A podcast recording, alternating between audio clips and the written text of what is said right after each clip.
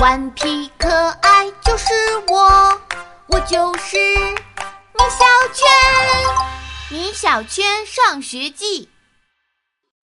富爸爸穷爸爸，四月六日星期一。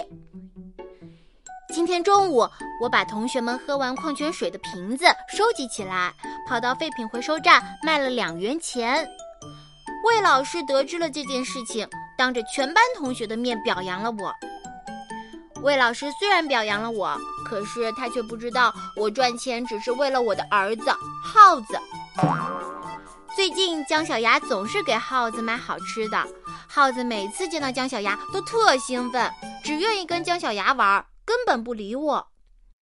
姜小牙的钱是跟他老爸要的。我要凭借自己的力量赚很多的钱，买很多好吃的东西给耗子，让耗子也跟我玩儿。可是卖矿泉水瓶赚钱实在是太慢了，我辛苦一天赚来的钱却被耗子两口就吃没了。耗子，你知道吗？我现在中午只吃了一大干脆面，你比我吃的好多了。嗯，有什么办法才能多赚一些钱呢？这个问题好难啊！放学后，老妈提议，如果米小圈同学的作业每天都可以得到一百分，就每天都可以得到一元钱作为奖励。但是每天也只有一元钱呐，而且得一百分哪是那么容易的事？老爸拿着图画本跳了出来：“米小圈，你不是想赚钱吗？”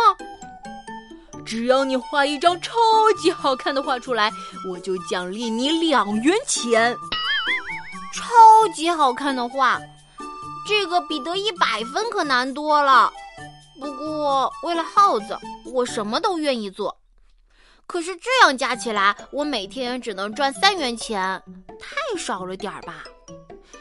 我和老爸老妈商量，他们答应让我做家务赚钱。刷一次盘子赚五角，扫一次地赚三角，拖一次地赚七角，倒一次垃圾赚五角。我算了算，这样一来，我每天就可以赚十元钱左右。太好啦，我是耗子的富爸爸啦！晚饭吃完了，我赶快抱着一摞盘子跑到水池边，可倒霉的事情出现了。我不小心脚下一滑，所有的盘子全都飞了出去。哎呀，盘子都摔碎了。老妈算了算，摔碎的盘子价值五十元，要从我的家务基金里扣除。呜呜，我又变成穷爸爸了。